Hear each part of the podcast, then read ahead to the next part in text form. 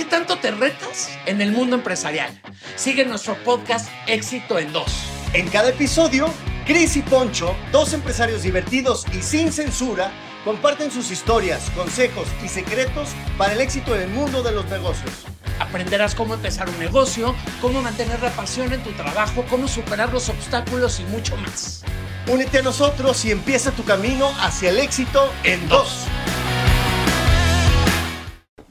Tan, tan, tan. Estamos en el segundo episodio, señor Cristian, de estos, de este conjunto de, de episodios donde vamos a hablar de algunos mandamientos de ventas y comunicación. Así es, señor Poncho, ¿cómo está? Bien, contento porque acabamos de ver un, un material ¿Lo, ¿Lo, puedo decir? Sí, sí, lo puedo decir, ¿no? Spoilear porque está, está muy bueno. Está brutalmente bueno eh, este material que vamos a sacar uh, de nuestra conferencia. Ya estamos a un mes. Ajá. A un mes menos. Menos, menos, menos de un mes, amigo. Cuéntanos, vamos a spoilear. Si ya les Ah, si ya dijimos, sí, sí, sí. A ver, vamos a hablar sin censura. Como somos nosotros, amigo, sin censura de dos cosas que nos encantan. Es la comunicación Así y, es, y el liderazgo. Exacto, sin censura. ¿Por qué sin censura? A ver, vamos a hablar sin pelos en la lengua, sin ocultar información, desde nuestra experiencia. ¿Cuáles son esas cosas que casi nadie te dice, que no vienen en los libros, que no te dan en los talleres? Lo vamos a compartir tú y yo. La verdad es que estoy bien, bien emocionado. Es esta conferencia eh, eh, de esta dupla va a estar increíble. Sí. Y además en un cine, ya no vamos a decir. No, más. no, no, no, que sí, que nos, que nos sigan en nuestras redes. Al final les compartimos nuestras redes para que nos sigan. Va, me late. Pero vamos a entrarle de lleno, con, a seguirle con esto de los mandamientos. Correcto, y, amigo. ¿Cuáles, ¿Cuáles, en qué mandamientos vamos? Nos quedamos en, eh, tú hablaste de dos mandamientos bastante interesantes acerca de la venta. Platícanos, a ver, ¿qué sigue? ¿Qué sigue? Hablaste de, de, de, ser honesto, de presentar tu producto, de conocerlo, pero creo que hay algo de prospección. Es correcto. El día de hoy yo voy a tocar eh, los, estos eh, mandamientos que siguen, que son muy, muy importantes para, para cualquier eh, vendedor, que es la prospección. Vamos a hablar también del manejo de objeciones. Estos dos mandamientos increíbles, pero pues, y yo quiero saber cuáles son tus mandamientos, amigo. Mira, a mí me encanta en, en el proceso de la venta, alineado a la comunicación, hacer las preguntas correctas. Estoy de acuerdo. Sacar información a través de preguntas disruptivas y diferentes. Creo que a veces hacemos la misma pregunta y no construimos eh, preguntas que conecten con nuestro cliente y vamos a hablar un poquito de eso. También escuchar más con los sentidos. ¡Wow! Ahora, o sea, sí. ahora nos, nos, pusimos más profundos. Nos pusimos profundos. Escuchar a nuestro cliente para que eso nos ayude a construir un mensaje más potente y, y pedir feedback. Pedir retroalimentación de los clientes, que no es sencillo, porque sabemos que pueden decir cosas que tal vez no nos gusten, sin embargo, si nos atrevemos, podríamos crecer. Sabes que me encantan tus mandamientos porque, porque van muy alineados a, los, a mis mandamientos, a los que voy a, a, a, mencionar el día de hoy. Y venga, pues si quieres le entramos de lleno. Venga, a ver, arráncate hermano. Va, pues primero el primer mandamiento para cualquier vendedor. Si ya eres experto, pues obviamente no está por demás recordarlo. Si no eres experto, que lo tengas y puedas afianzarlo. Y si estás comenzando, es la importancia de prospectar y prospectar bien, amigo. Es, es una vez que ya sabes tu producto, lo conoces, estás enamorado, mucho de lo de los errores que cometemos los vendedores es no saber prospectar, no prospectar claro. en el lugar adecuado o de plano ni siquiera sabemos cómo empezar a prospectar. Sí. A ver, ahí, y ahí yo, yo, yo, hasta yo te quiero preguntar, hermano, porque se escucha bonito, ¿no? Prospectar y, ciertamente no sabemos cuál es el, el paso uno. Eso, la verdad, es que cuando, cuando ahorita se los diga a detalle, van a decir es algo bien sencillo, pero que se nos olvida y que por esta premura los vendedores que tenemos de querer ya vender, generar dinero, eh, nos quedamos paralizados y decimos, ¿dónde arranco? Y ahí va la primer, el primer mandamiento de dónde arrancar tu prospección. Y tu prospección, yo eh, parto desde un punto, primero, apunta, apunta cómo vas a arrancar y a prospectar. Es decir, primero ve hacia tu círculo más cercano. ¿A quién de mi familia, a quién de mis amigos, a quién de ese círculo más cercano, inmediato que tengo, les puedo ofrecer mi producto o mi servicio? De ahí arranco y le apunto sus nombres, apunto sus teléfonos y entonces son los primeros que voy a tocar. Nos da mucho miedo ofrecerle a nuestra familia o nuestros amigos como vendedor porque creemos que nos van a comprar por lástima o porque eh, compromiso. Y la verdad es que no, y es una prueba bien difícil, aunque son la gente que más confianza tenemos, los puedes abordar de manera muy rápida e inmediata, pero además te sirve de práctica. Y estas personas que son muy cercanas a ti también te van a dar su, su, feedback, te van a dar su retroalimentación y vas a, a, entender muchas cosas. Entonces, lo primero es partir de ese núcleo inmediato que tienes, de ese círculo inmediato. Y luego, de ahí, vas a ampliar el segundo círculo, que es la gente que conoce mi círculo inmediato. Es decir, cada vez que yo voy a una fiesta o voy a una reunión o voy a, un evento de trabajo, en fin, y ubico a personas que conocen a gente cercana a mí, o me meto al LinkedIn de, de, mi familia, de mis amigos, y veo a qué gente conocen y entonces les pido el favor de que me contacten con estas personas, que me acerquen o provoco la manera de cómo ellos me pueden ayudar a que llegue a esas personas. Obvio que una vez que identifiques a estas personas, sepas que son gente que te puede comprar, que le hace falta o que puedes provocar la necesidad de que te quieran comprar porque tu producto o servicio va alineado a lo que ellos hacen o buscan. Entonces, tampoco que nos dé pena decirle a mi hermano, mi primo, mi amigo, eh, oye, conéctame con fulano o perengano. Es decir, así nos conocimos tú y yo. Nos conocimos a través de un contacto en común y hemos hecho muchísimas cosas. Entonces, yo creo que ese es el segundo círculo. Y el tercer círculo es la prospección en frío. Es decir, me es difícil, ¿no? Hay mucha gente que le tiene miedo a esa prospección. Sí, pero te digo una cosa, hoy en día el vendedor que no use LinkedIn, que es una herramienta maravillosa, no te cuesta, bueno, hay una parte que sí puedes pagar, pero primero entrarle a LinkedIn y ver, tienes el acceso a millones de personas y entonces las buscas literal, en frío, a ver, ¿a qué perfil voy? Eh, quiero directores, quiero gerentes, quiero gente de recursos humanos o quiero gente del área de marketing o o quiero gente del área de infraestructura de una compañía y ahí, esa es una manera de abordarlos y mandarles un mensaje, presentarte, hola, hay algo que yo les recomiendo mucho en LinkedIn. Este tema, todos recibimos mensajes. Hagan un video. A mí mm. me abordó una persona, eh, un vendedor, en LinkedIn y me mandó un video.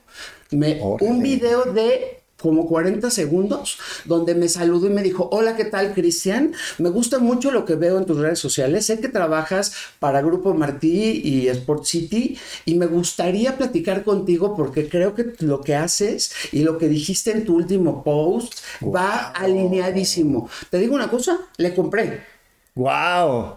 Esa es una manera increíble porque, claro, si lo hacemos de manera convencional, y ahí es donde es otra de las recomendaciones, hazlo la manera más corta, que sea divertido, y si tenemos esta posibilidad de hacerlo con un video, claro. pues entonces mejor. Entonces esa prospección, esos pasos de prospección son los número, el número uno. Y vamos a ir platicando en los siguientes episodios más a detalle de esto, pero en verdad ubica estos tres pilares de, o estos tres círculos para prospectar y dedícale todos los días, por lo menos en la mañana, una hora, hora y media de tu rutina a generar contactos, llamadas, correos, mensajes a estos tres círculos de posibles compradores. Claro.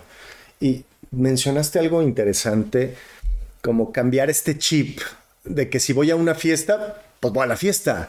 Creo que el, vendedor siempre tiene activado su chip para encontrar eh, esta, esta conexión, porque tal vez al que conociste es el amigo del cliente que estás buscando y en este espacio donde nadie va a vender nada, pero se puede generar mucha confianza para, la, para que te pasen el contacto. Es correcto, no quiere decir que lleves en cada fiesta, reunión o esto tus tarjetas, tarjetas y vayas, no, no, no, es de manera sutil porque no hay que invadir los espacios, pero sí que dejes me dedico a esto, hago esto, en fin, y vayas viendo quiénes son los vas apuntando y después habrá momento en abordarlos. Si te preguntan qué hacen, qué haces, les dices brevemente y después hay, incluso puedes sacar el gancho de, oye, pues si quieres después te, contacto y lo platicamos. Entonces es súper importante y bueno, como digo, vamos a ir hablando y desmenuzando todos estos puntos, pero ahorita es como el punto de partida. Sí, y a la gente que, que nos está escuchando, que escriba sus comentarios, que vaya a nuestras redes sociales y nos escriba y nos pregunte, porque creo que es un podcast que se construye en dos o en tres o en cuatro y todos hacemos este podcast. Me encanta, hermano, me encanta. A ver, el mandamiento que yo tengo, el tercer mandamiento, hacer preguntas correctas. Híjole, amigo. Ese, ese es muy bueno. Sí. Eh, y creo que aquí el comunicador, el líder, el gerente, el vendedor, no importa en el área en la que te encuentres, cuando tú comunicas, eh, parece irónico, pero antes de hablar, eh, dice Franco Escamilla, y, lo voy a decir como él lo dice, ¿no? Espero que Franco Escamilla no se enoje, pero Franco Escamilla dice, cállate el hocico. o sea, cállate el hocico tantito, haz la pregunta y deja que la otra persona te comparta no solo que quiere crecer en la organización. Haz preguntas que estén relacionadas con su estilo de vida. ¿Cómo estás? ¿Cómo te sientes? ¿Cuáles fueron los retos personales que tuviste en, el año pasado? los retos que tienes este año? ¿Cuáles son las metas? Mm, que pregunte el vendedor acerca de su gente, de su equipo, de su filosofía. Porque a veces queremos preguntar si vendemos tazas, eh, ¿te gusta el café? ¿No? ¿Tienes una taza? Ah, ¿Cuántas tazas de café tomas al día? Y es como muy cerrado y creo que nos perdemos de información que podríamos utilizar a nuestro favor cuando presentamos el producto, si te platicó que constantemente tiene reuniones con la familia, que hace su convención, hace sus team buildings con su equipo de trabajo, creo que esa, esa información puedes meterla en tu discurso de venta para que sea mucho más persuasivo. A ver, amigo, me encanta este, este mandamiento que estás diciendo y, quiero alinearlo a esto que, va eh, con la prospección. Es decir, ¿cómo hago y, es una reflexión que ahorita estoy, estoy haciendo. ¿Qué preguntas hago antes de abordar a este prospecto tal cual? ¿Qué, qué, y cuántas preguntas hago? ¿Sabes? O sea, ¿cómo nos podrías dar como estos tres pasos, o no sé, dos pasos, cinco, los que sean, para hacer cuántas preguntas que no sean directas, tan obvias, pero que también de pronto yo me da nervio preguntar algo y como que se, se, desvirtúe o como que sea que esté siendo invasivo o como que me perciban como que estoy chacoteando en vez de llegar y hablar de, trabajo, de negocios o... ¿Cómo, claro. A ver, yo, yo tengo dos consejos para esto muy sencillos. El primero y más fundamental es la confianza que yo tengo al preguntar. Creo que cuando un comunicador confía en lo que está diciendo, la otra persona responde. El que habla tiene el dominio, es el, es el jefe de la manada. Y entonces si yo le pregunto al director con esta confianza, oye, ¿cuál es tu visión e, de este año? ¿Qué estás buscando para tu gente, para ti, ¿sí? para eh, tus colaboradores?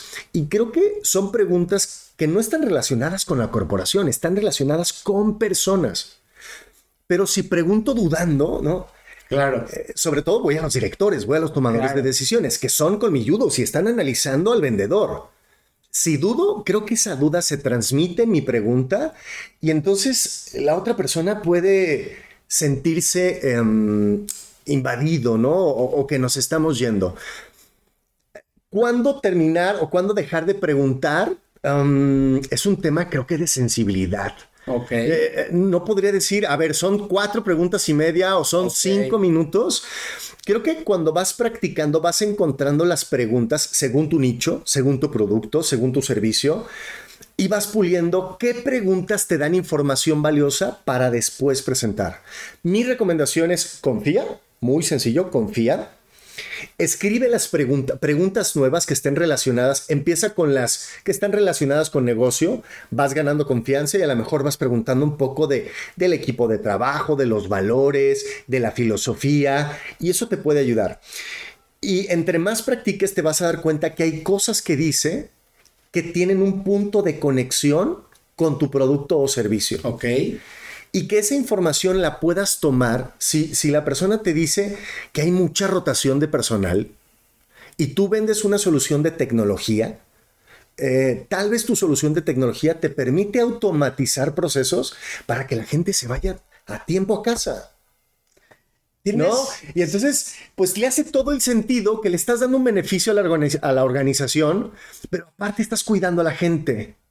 Y eso eh, se relaciona con, bueno, a lo mejor me meto aquí, en la pirámide de, Maslow, que, que una de las necesidades humanas es ese tema de la trascendencia, de, de- de impactar en la sociedad. Y hay algunos directores que, que son sensibles a esto y tú les ves la cara de, no manches, o sea, estoy preocupado porque la gente está, está burnout. Ah, ok, bueno, busca la manera en que tu producto conecte. Pero a ver, ibas a decir algo, ¿no? Porque... Me acaba, o sea, acabo de entender una cosa, y esto de las preguntas, tienes, tienes mucha razón, y a mí en lo particular, porque a mí, fíjate que a mí me educaron que no preguntara. A mí, mi papá me educó que, el- que, no, que, no, que hacer preguntas es, es de mal gusto, que es hasta falta de educación, ¿sabes? Claro. Porque, porque es como, como invadir a la Claro. gente. Pero tienes mucha razón en que a través de estas preguntas también vas a generar un vínculo, una Exacto. confianza y vas a sacar información que va a ser muy valiosa para, eh, pues para establecer cómo abordas a cualquier persona. Claro. En este caso yo lo estoy pensando como, como, como cliente, ¿no? Y cómo lo voy a vender y cómo voy a preguntar. Y tienes razón en la parte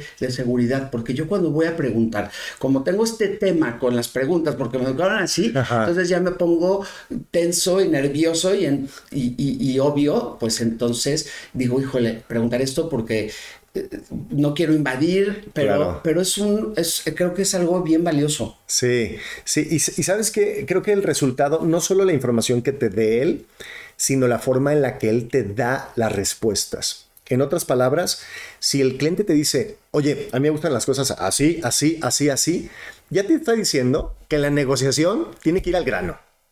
Claro, claro, claro. Y entonces, si hay a lo mejor otro cliente que chacotea un poquito más y que le gusta la parte emocional, te está dando información para, para cómo llevar tu negociación con más emociones, yendo más al grano, con opciones, eh, directo, ¿sabes?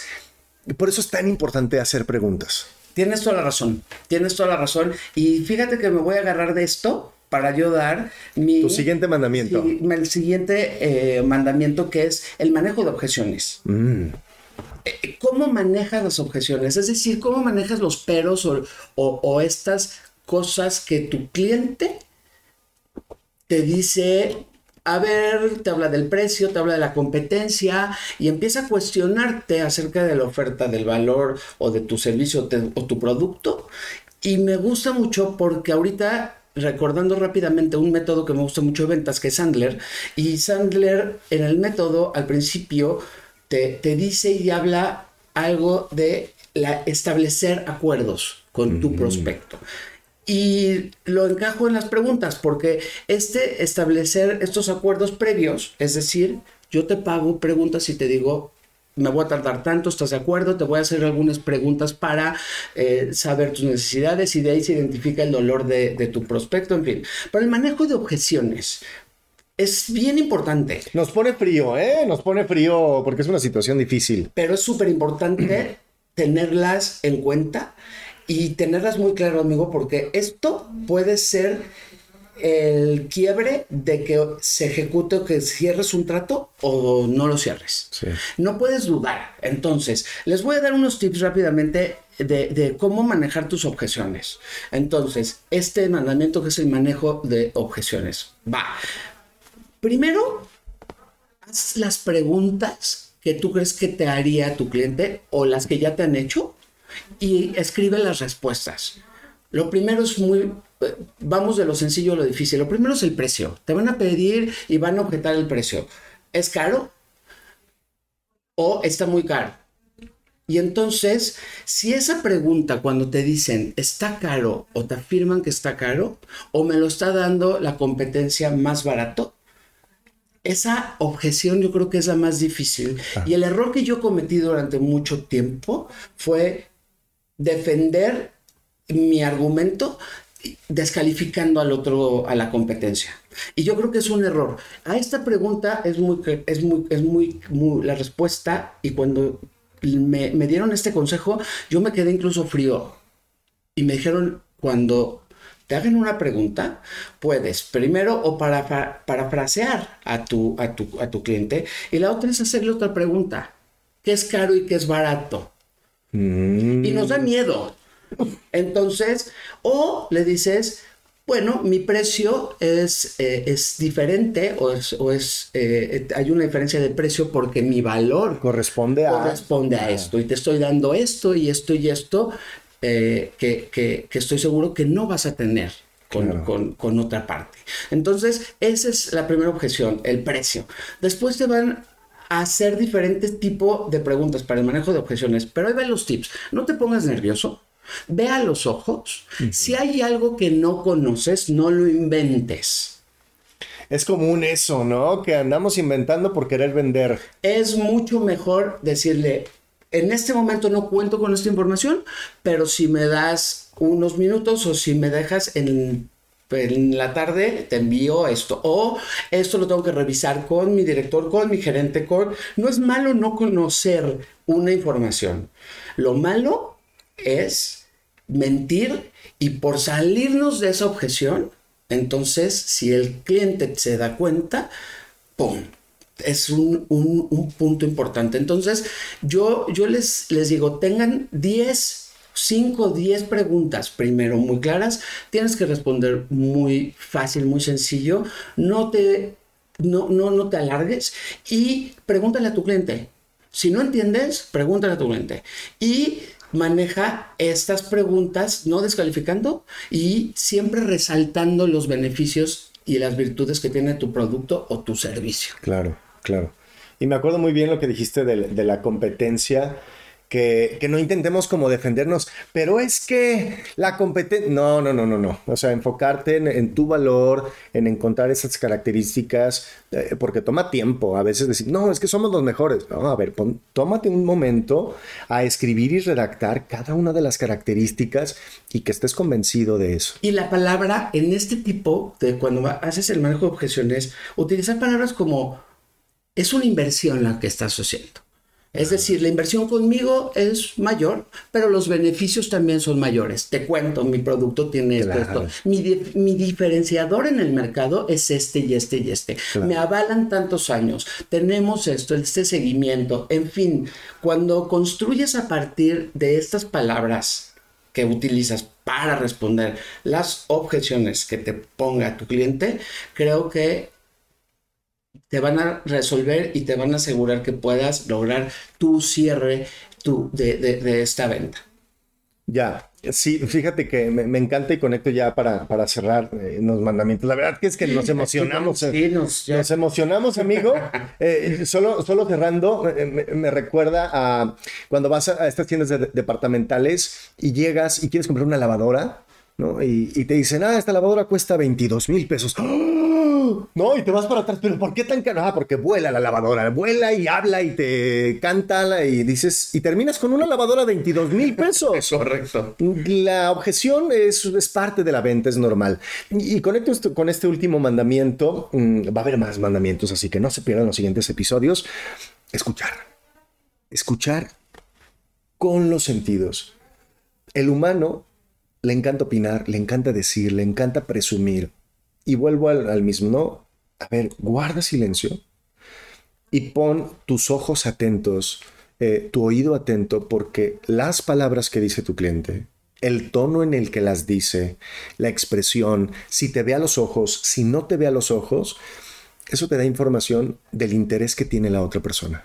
Creo que estamos tan metidos a veces en el celular que como asesores, vendedores, clientes, este, perdón, directores, líderes, no vemos a la gente a los ojos y nos perdemos de información valiosa.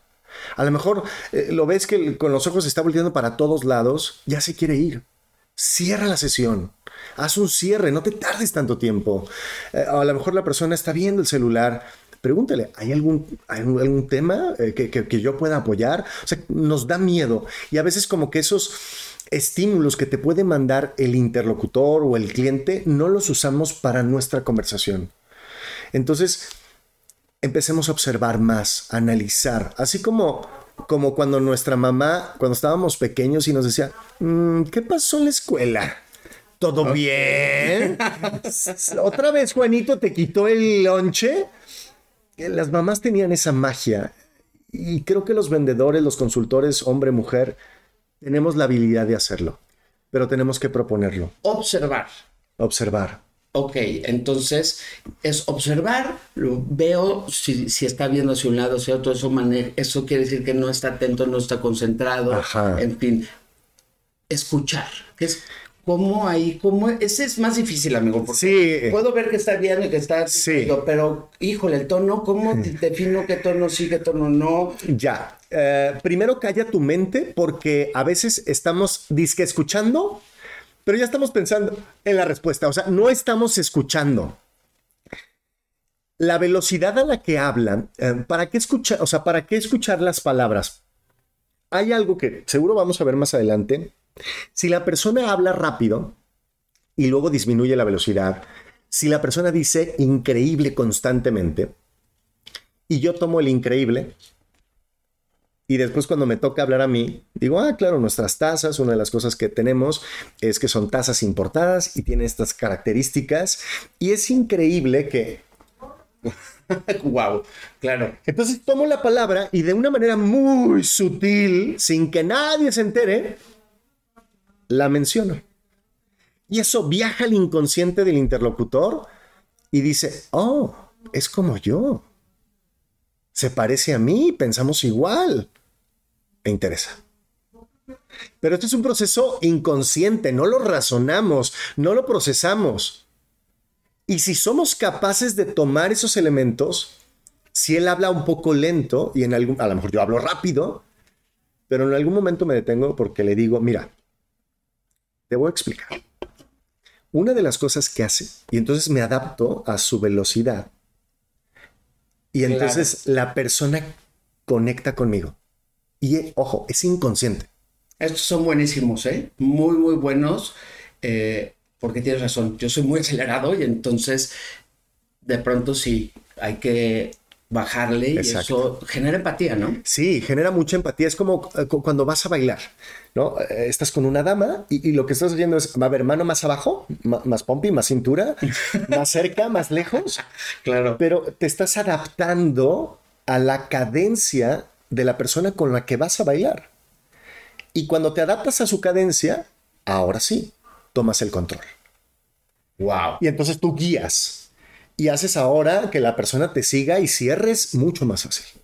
Híjole, amigo, es, pero, pero bueno, eh, la verdad es que sí, está increíble yo me los quedo, esto también me lo quedo, me quedo la parte de ver, observar, analizar cómo está viendo, dónde está viendo y escuchar. Exacto. Y me quedo con eso, agarrar unas palabras, repetirlas y el tono. ¿Usted late eso? Buenísimo. Pues vámonos, hermano, porque se nos acaba el tiempo. Antes de que nos vayamos rápidamente, tus redes sociales. Redes sociales en LinkedIn como Poncho Robles y en Instagram como Poncho Roble, sin ese al final. Súper. ¿Tú, amigo? Chris G. Lacroix. Lacroix se escribe Lacroix. Chris G. Lacroix en LinkedIn, en Facebook, Instagram, TikTok, todas las redes sociales, ahí estamos. Esto fue Éxito en dos, amigo. Así es, y nos vemos en el siguiente episodio. Que tenemos mucho más. Muchas gracias, amigo, y gracias a todos los que nos están escuchando. ¡Vámonos! ¡Vámonos! ¿Qué tanto te retas en el mundo empresarial? Sigue nuestro podcast Éxito en Dos. En cada episodio, Chris y Poncho, dos empresarios divertidos y sin censura, comparten sus historias, consejos y secretos para el éxito en el mundo de los negocios. Aprenderás cómo empezar un negocio, cómo mantener la pasión en tu trabajo, cómo superar los obstáculos y mucho más. Únete a nosotros y empieza tu camino hacia el éxito en dos.